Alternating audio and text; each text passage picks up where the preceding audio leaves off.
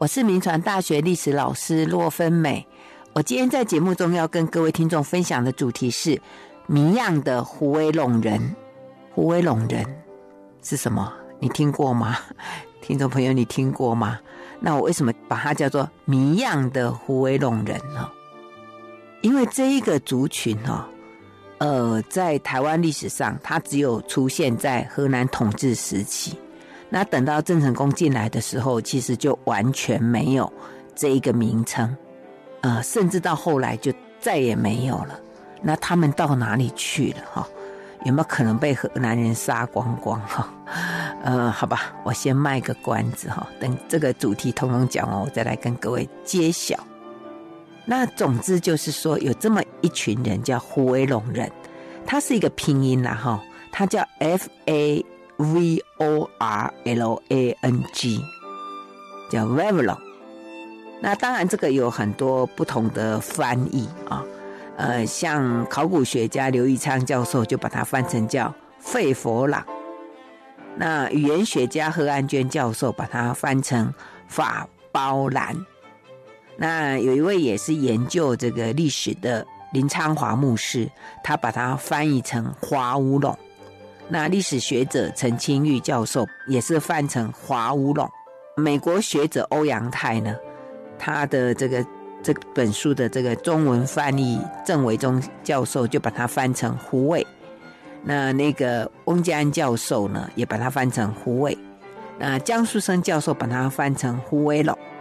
我选择叫胡威龙，因为台湾云林有个地方就叫虎尾，那。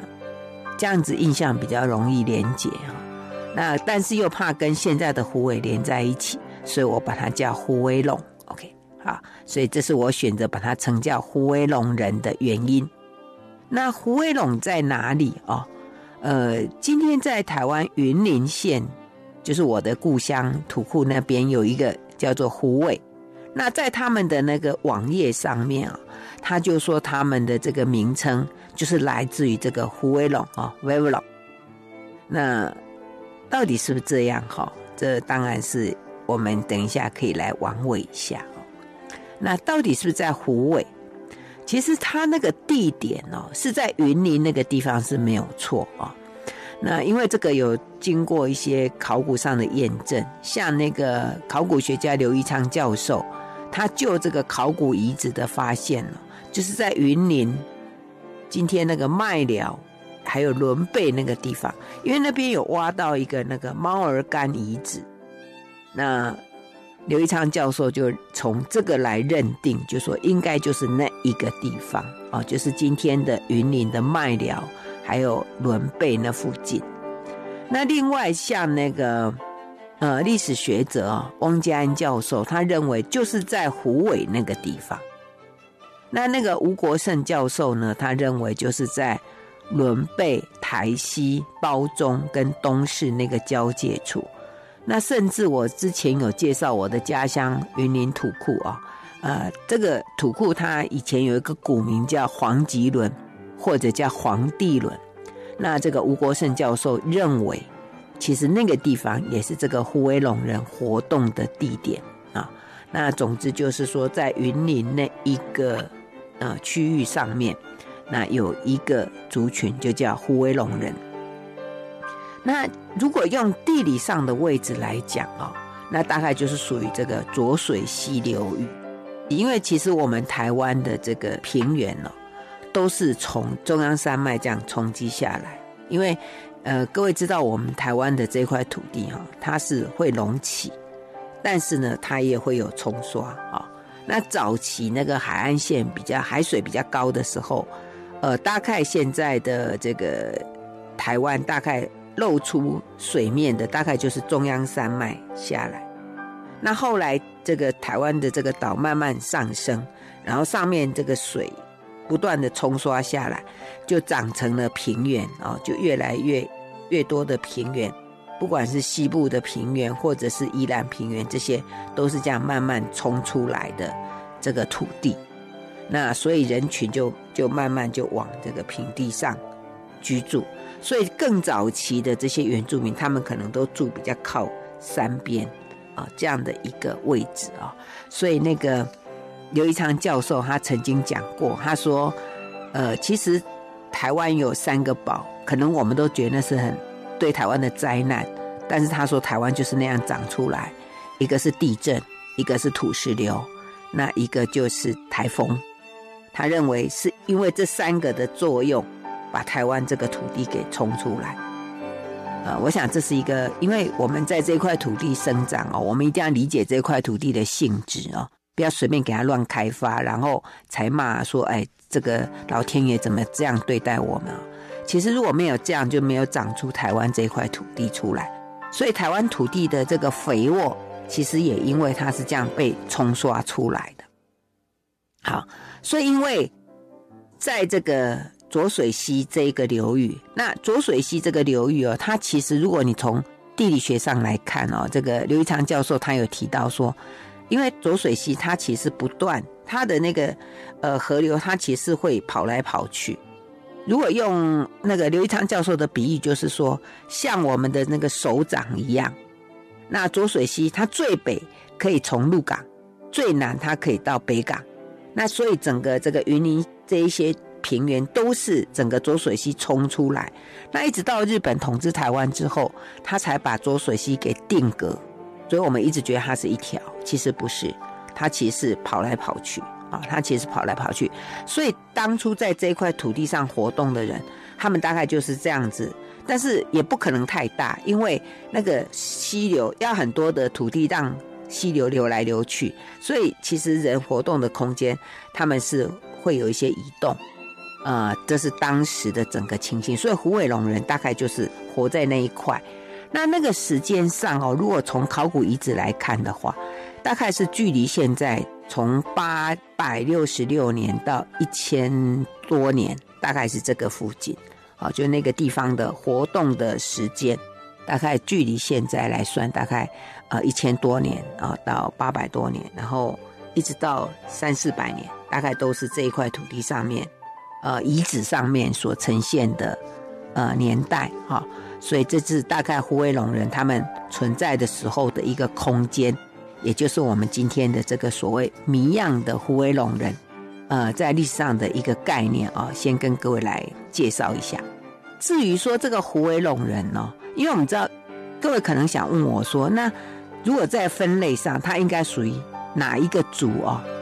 呃，其实我们现在的分类是日本时代这个日本学者伊能嘉矩他才分类的。那早期其实没有分类，好，所以你硬要说它是哪一类哦，那我们大概可以算是平埔族的一支吧。但是是哪一类？因为后来它就消失了，所以其实你很难给它分类。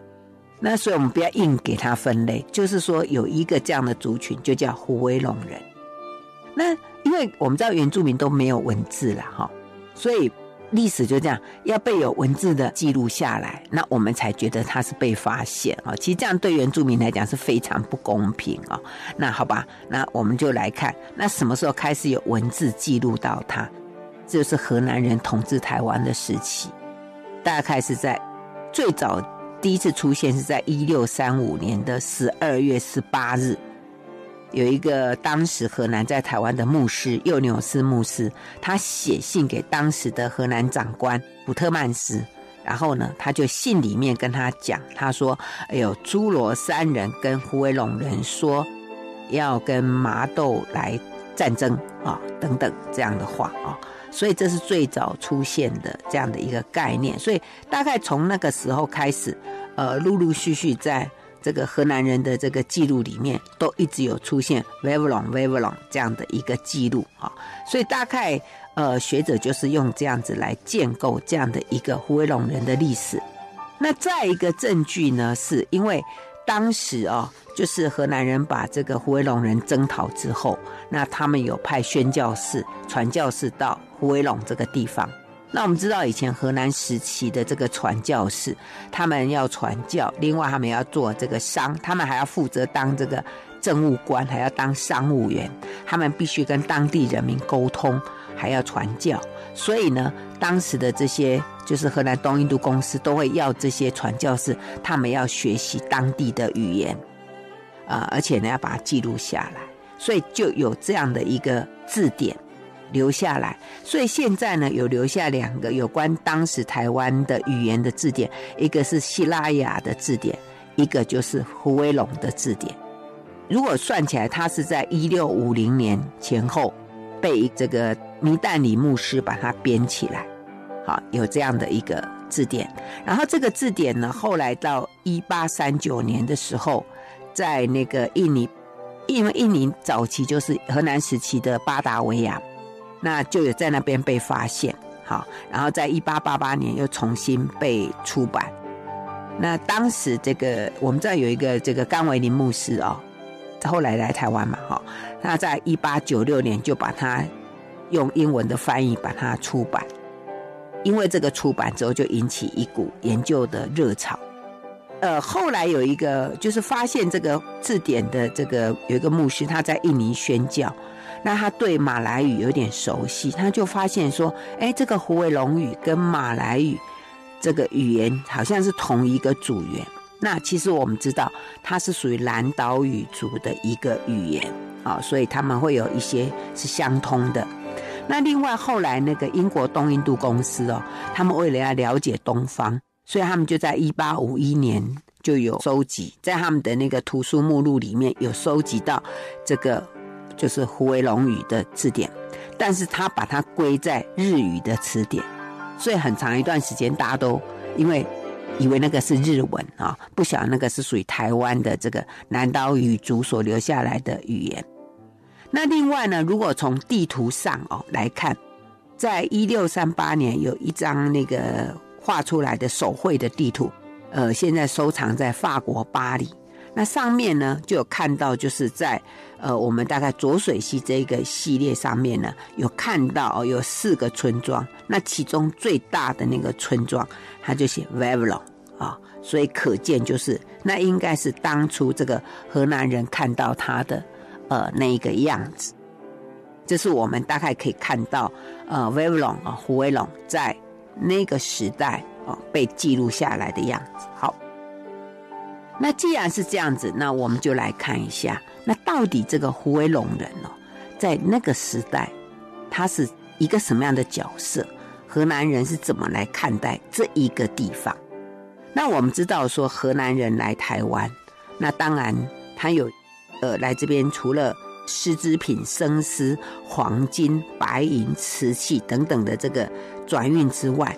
那河南人当初这个。从澎湖要被赶来台湾的时候，他们有来调查，就发现说，哎，台湾有出产这个鹿，啊，有鹿皮，所以呢，他们其实就知道这个鹿是一个，因为在当时是一个很有赚头的一个商品，因为这个鹿皮呀、啊，它可以运销出去，日本人很喜欢，他们那个武士啊，哈的那个上面都要有有这个鹿皮。那你知道，如果家里面可以。铺一张鹿皮，哇，感觉很尊贵，所以鹿皮当时是一个非常好的商品。那再者，那个鹿肉啊，里面的鹿的内脏，其实都还是可以销到当时的中国大陆，因为那是一个非常好的当时的一种食品，甚至是一个蛋白质的来源。好，所以这样的一个鹿的一个市场，那胡威龙它其实就是一个很大的一个鹿的鹿场。好，那。在当时河南人从南部上来的时候，当然碰到一个最大的是麻豆啊，就是在那个嘉南平原这边最大的鹿场是麻豆，而且麻豆人最凶。当他把麻豆给征讨之后，当然就往北，那就是虎尾龙，所以它是一个鹿场。那总共在河南统治台湾的这个时期，总共为了要争夺，就是把这个虎尾龙这一个鹿场给打下来。总共发动了四场的这个战争，那这四场的战争呢，呃，分别第一场是在一六三七年的十月三十号，那第二场是在一六三八年的十二月二号，第三场是在一六四一年的十一月二十四号，第四场是在一六四二年的十一月二十六日，所以总共是四场。那这个时间其实就是在荷兰统治台湾的中期。啊，因为荷兰统治台湾是从一六二四到一六六二，那这个战争是在一六三七到一六四二，所以是在中间的那个时间。那大概是在荷兰在台湾的这个领导人的话是他们的第五任长官德保尔跟第六任长官包罗士这个期间完成的。德保尔打了两场，保罗是打了两场。那另外还有一个很重要的牧师叫幼纽斯啊，大概这是当时主导这个胡威龙战役的几个关键人物。好，那既然是这样，所以呃，当然这个不只是几场战争的问题，而是当时整个台湾他们在争夺这个鹿皮的市场。那当时争皮鹿鹿皮的市场的人，除了河南人之外，当然很重要的。呃，就是原住民本身了，因为他们才是这个地方的主人。再一个就是汉人，来自中国的汉人，他们其实是在当时台湾的这个土地上面都在争夺这个鹿皮的市场。所以我们要谈这个虎尾陇战争之前，那我们要先来看一下那一个虎尾陇战争之前整个台湾的状况，我们知道，在这个荷兰开垦台湾，就是他占领台湾之后，他在台湾的这个开垦，其实他最早是把台湾当做一个呃商品的转运站而已的，他其实并没有要特别要开垦台湾。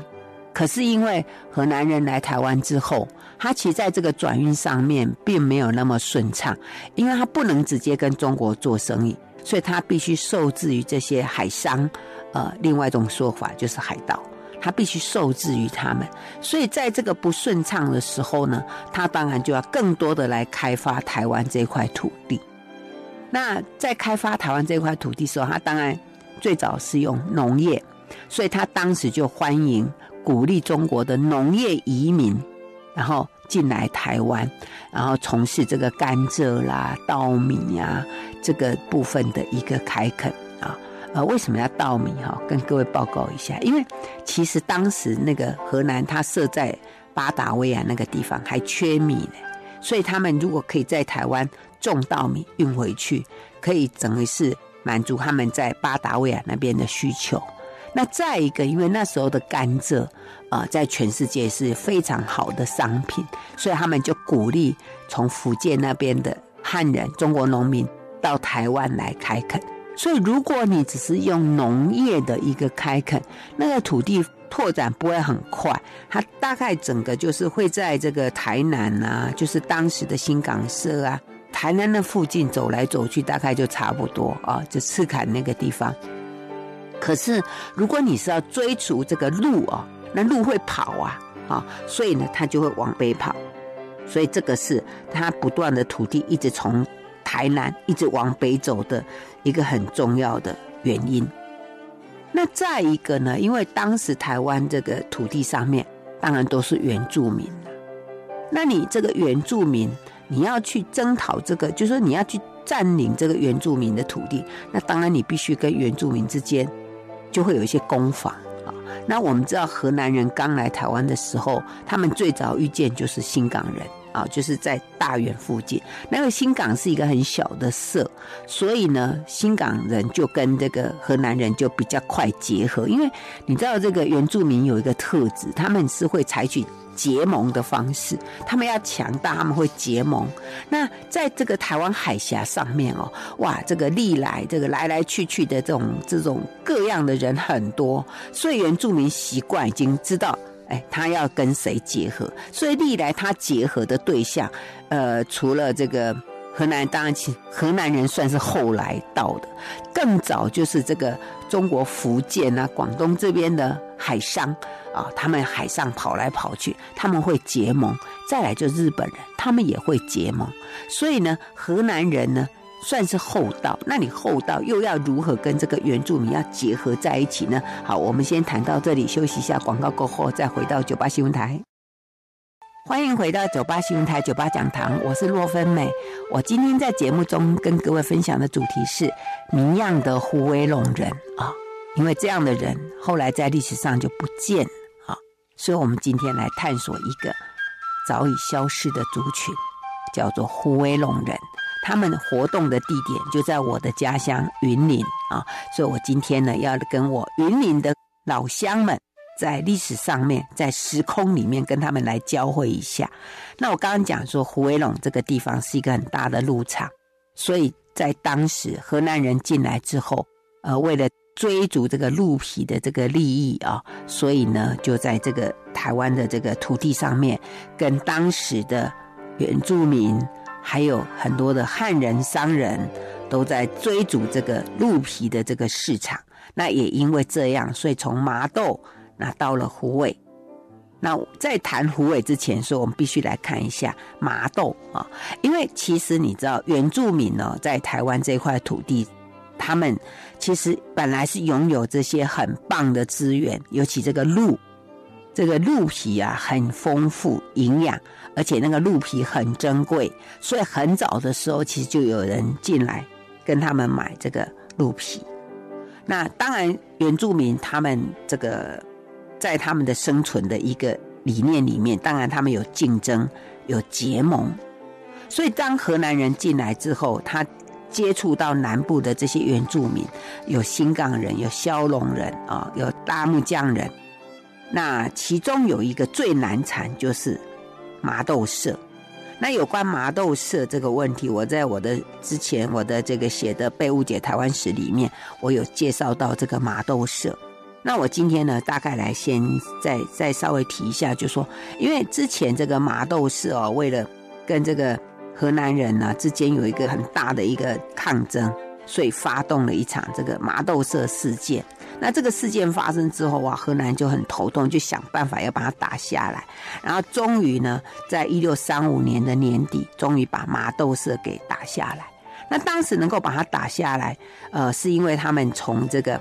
巴达维亚那边哦，征召了这个四百七十五个这个士兵来之后啊。再一个问题就是，当时台湾的原住民有天花问题啊，所以他才能够把它打下来。所以把这个麻豆社打下来之后，是荷兰人在台湾建构殖民地的关键的第一步。那他把它打下来之后呢？那当然，因为打下来这一个最强的部落，就会在这个整个原住民社会里面产生一种效应啊。因为原住民他们都是看哪一个实力比较强，他们就会往谁来靠近。所以，如果荷兰人可以把麻豆社给打下来，那当然。原住民就会来跟他结盟，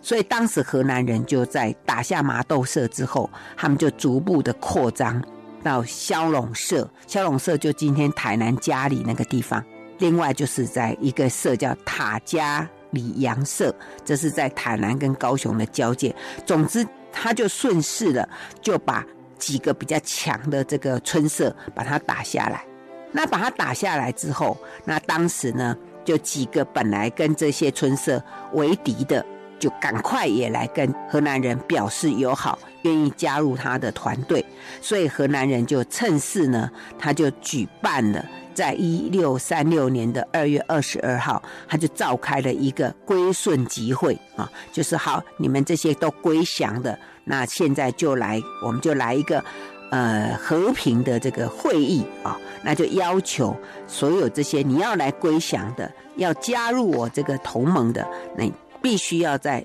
二月二十二号这一天，那就要来开这个会啊，而且要在前两天，就是二十号就来新港集合。那这一次总共有二十八个社参加，其实应该是二十九了，可能有漏掉，不过在那个资料里面写二十八，那我们就说二十八好了哈。好，那那一天的那个开会啊，当时的召集人就是是当时的台湾长官普特曼斯啊。那普特曼斯他当时召集这个会议哦，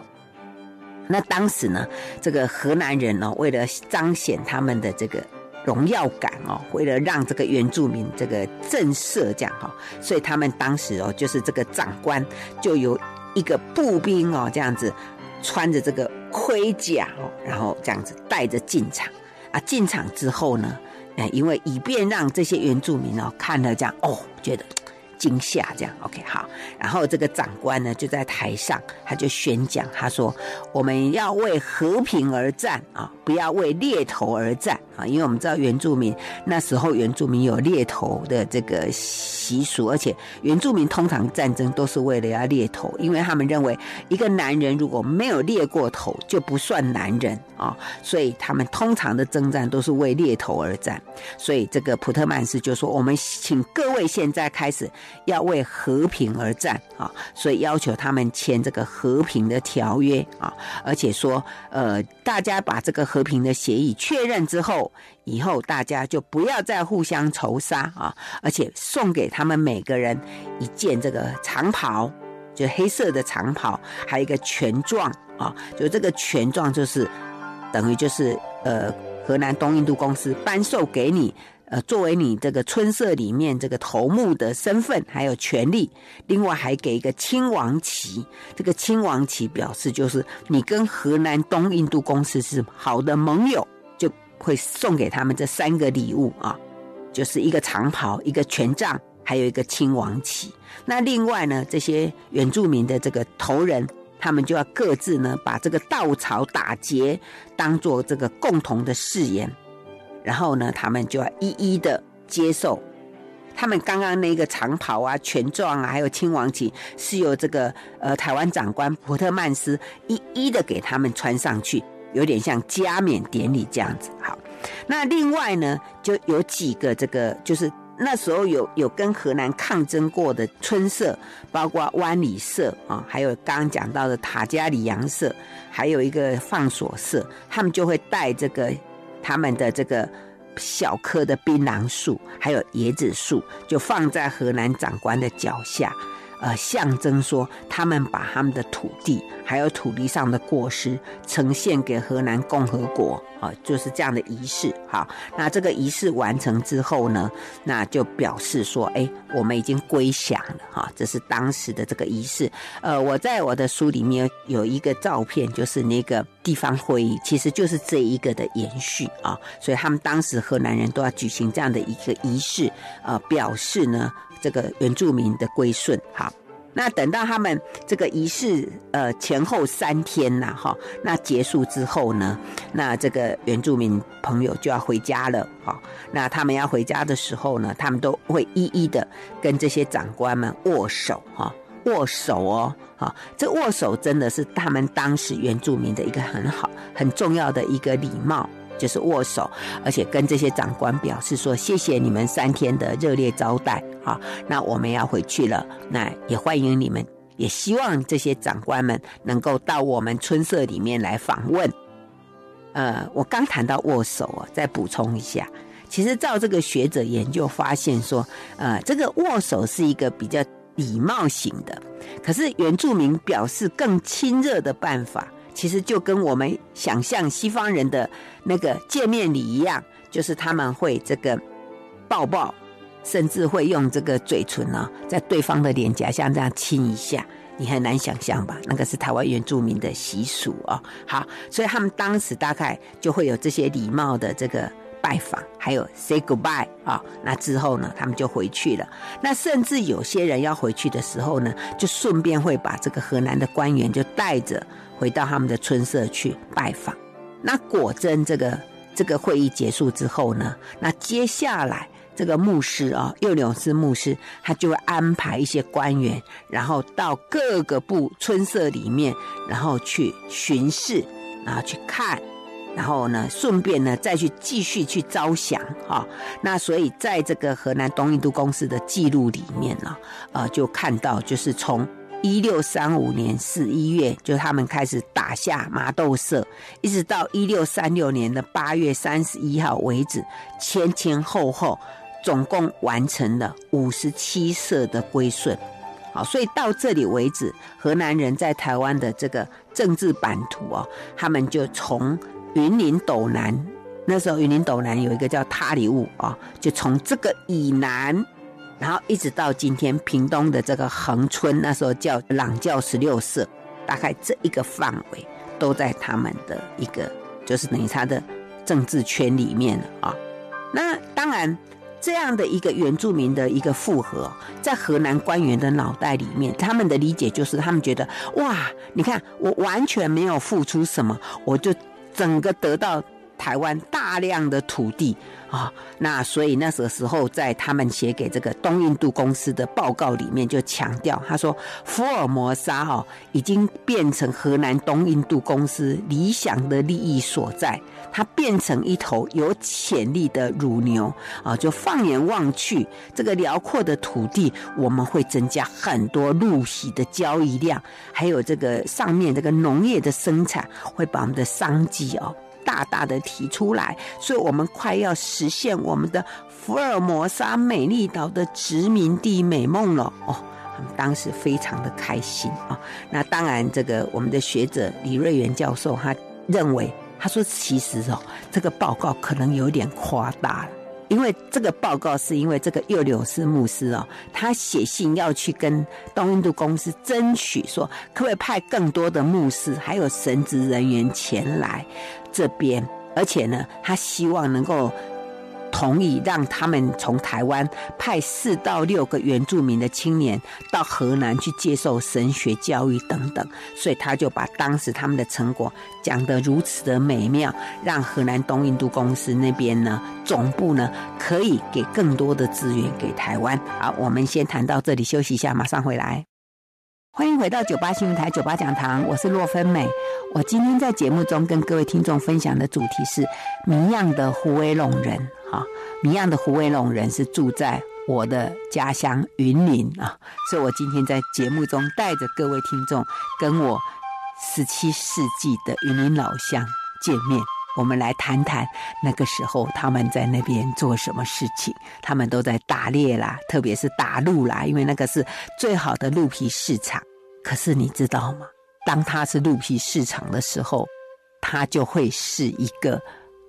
大家都在争夺的地方哦。所以荷兰人对他发动过四次的战争，然后把他们打下了之后，后来这个人就不见了，到哪里去呢？啊，这个我卖个关子，我们继续来聊一聊。荷兰人要打虎尾陇人之前。他们是先征服了麻豆社，然后呢，又跟所有的台湾南部的原住民召开了一个归顺大会。那归顺大会开完之后呢，这些河南的长官们就到南部的这些原住民村社去巡视。那我刚刚讲，这些原住民怎么那么乖呀？他怎么乖乖的归顺呢？其实我告诉你，有一个原因，是因为那个时候啊。台湾流行天花，哇，天花非常的严重。我们知道早期对人类来讲，天花是一个天敌呀、啊，尤其是原住民哦。呃，如果各位知道一些那个西方历史，我们知道当年这个西班牙人去打美洲的时候，那个印第安人也就是被天花给打败的。很奇怪，这个原住民好像很怕天花，所以当时在台湾也是天花流行哦，大概长达一年以上，一年以上。所以我们刚刚讲说，那个麻豆社，他们大概有一半的勇士都被天花给侵袭了，所以等于这个军人有一半都被天花给打败了，所以他们才会被荷兰给征服。那除了马豆人之外哦。其实当时的萧陇啦、湾里啦、大乌龙、放所等等的村社，大概都是哈呃，所以你知道吗？这是当时原住民最脆弱的情形。可是很奇怪，就是河南人都没事哎，好，还有就是很信基督教的新港社也没事。所以你看，对当时的原住民来看，他们觉得哇，河南人的神真的太厉害了。他们比我们原住民拜的神还厉害，所以对原住民来讲，他们觉得河南人的上帝就跟战神一样，是屡战屡胜，威力无比。所以这其实当时原住民会乖乖投降的一个很重要的原因，甚至呢，当时那个大乌龙社的这个人，他们还献上铁矛，好，那这个这是很重要的一个很珍贵的武器。那因为原住民他们相信说，他们这个勇士哦，所佩戴的武器上面是有战力、有灵魂的，好，等于是说他们把这个他们最珍贵的武器。奉献出去，就希望能够跟河南人一体化，也希望呢，就是河南人的神也来保佑我们哈。而且他们会希望，我们刚刚不是讲说，他们要回去的时候还邀请说，希望河南的长官呐、还有河南的牧师可以来他们村社走一走，他们就希望你们把你的神带来保佑我们一下吧。好，所以呢，你就知道。其实当时台湾的原住民是被天花所困，不然他们才不会乖乖的臣服嘞，对不对？啊，好，那没办法，这就是这个病菌本来就是一个这样的状况。哎，那我们的主角胡伟龙呢？其实胡伟龙那时候哦，也有天花在流行哎，所以一直说他们也要来归降，可是。河南长官怎么等怎么等都没有等到，他就是没有出现。那他为什么没有出现呢？啊，我们再卖个关子，因为还有一个势力我们刚刚没有谈到，就是汉人。我们刚刚讲到河南人，讲到台湾的原住民，我们不要忘记哦。既然台湾有这么好赚头的猎鹿的这个经济，在海峡对岸的汉人。会不知道吗？当然知道。所以其实早在河南人来之前，很早很早，其实来自中国的汉人早就在台湾跟原住民进行这个交换，来补录。哈，因为我们知道那个时候哦，呃，我们之前有谈过嘛，就是说。中国在那个时候大航海时代之后，中国的丝绸啊、陶瓷啊，这都是一个全球性欧洲人非常喜欢的商品。可是明朝政府都实行海禁啊，都不让人家出去，所以中国东南沿海的人民呢、啊，为了生存，他们就会下海出来，就沦为海盗嘛。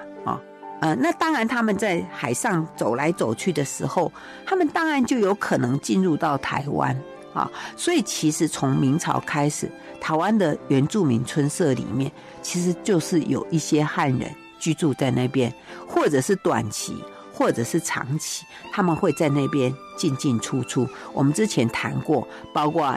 呃台湾这个地方有一些中国沿海的渔民捕乌鱼，追到台湾来。那甚至呢，他们做一些交换，像现在台湾很多的考古遗址啊，包括这个十三行遗址，都可以发现有汉人在台湾沿海活动的遗迹。所以这些汉人早就有住在台湾的原住民部落里面啊，这是一个我们不能忽略的一个事例。所以你知道吗？河南人来到台湾的时候，其实在台湾算得出来的这个汉人已经有一千多人。另外，当时还有一些日本人住在这边，所以河南人等于是后到的，后来才到。可是他进来之后呢，他就必须要来这个跟大家，等于是要来把原先在台湾的这个势力把他赶出出去。你知道利益之所在，他就会有冲突。所以实际上后来的这个胡维龙的战争里面呢，那当然河南人的报告，他上面都写说，都是因为这些汉人的怂恿呐，他觉得原住民很单纯呐，他们才不会这样子随便来来抗争，一定是他们里面有很多狡猾的这些汉人在里面怂恿，当然不一定，对不对？他们以为原住民没有脑袋哦，开玩笑。原住民他们长期在这个土地上生存，他们早就知道怎么样的结盟或者怎么样的抗争，他们会啦。可是河南人觉得汉人比较恐怖，所以他们的报告里面都那样写。所以我们在读这些报告的时候，可能要稍微的保留，就是说，除了汉人的怂恿之外，原住民自己本身可能有他的一个主导性啊。可是话说回来，我们刚刚不是讲说河南人刚来台湾的时候，因为他们这个需要农业的人口，所以他们其实欢迎汉人移民来的。啊。不管他们这个要跟中国做生意啦，或者他们需要的劳动人口，甚至呢这个船只的调派等等，他们都需要汉人的协助啊。所以他们跟汉人的关系很密切，甚至我们之前在这个节目中有谈过说，说河南人当时还称汉人，他说是台湾岛上唯一能够酿蜂蜜的蜂种，是对河南东印度公司在台湾的开展是非常有贡献的啊，所以他们其实跟汉人关系很密切。而问题是，汉人有农业的人，但是也有更多的是在补路的人。甚至是在做这个鹿皮交换的人，然后这些人他们不是在台台南，他们不是在大园，他们就住在台湾每一个原住民的村舍里面。那台湾的原住民村舍，你知道台湾这个溪流的地形哦，那每一个海口都可以有人可以进出，所以汉人他们可以透过这个河口进来台湾各个原住民村落，不管是这个台南。或者是虎尾陇，甚至北部的这个大肚王国等等，都是有这个汉人的踪迹。那他们原来在那里，那你你河南人在南部，那就算了，彼此就不要互相冲突到。问题是，当这个河南人他们为了追求这个鹿场，一直往北跑的时候，哇，这就会撞到了，就会撞到了。所以你要撞到虎尾陇的时候，那原来居住在虎尾陇里面的汉人。他不会跳出来嘛？当然会，这是一个。再一个，其实河南人哦，他当时的这个鹿皮他掌握不到，所以他就是发行这个捕鹿的执照。这是在一六三零年开始，从新港地区他就发行这个执照，然后呢就规定你要进来捕鹿可以，但是呢你要拿我的执照，而且呢我要去做一个一个估算。那你的捕到鹿之后还要交给我去卖，总之就是这个利润我要掌握好，所以利润之所趋，那你要你要追求这个鹿皮好利润，我也要，所以虎尾陇战争就这样子发生了。好，那我们今天节目进行到这里，谢谢收听九八讲堂，再见喽。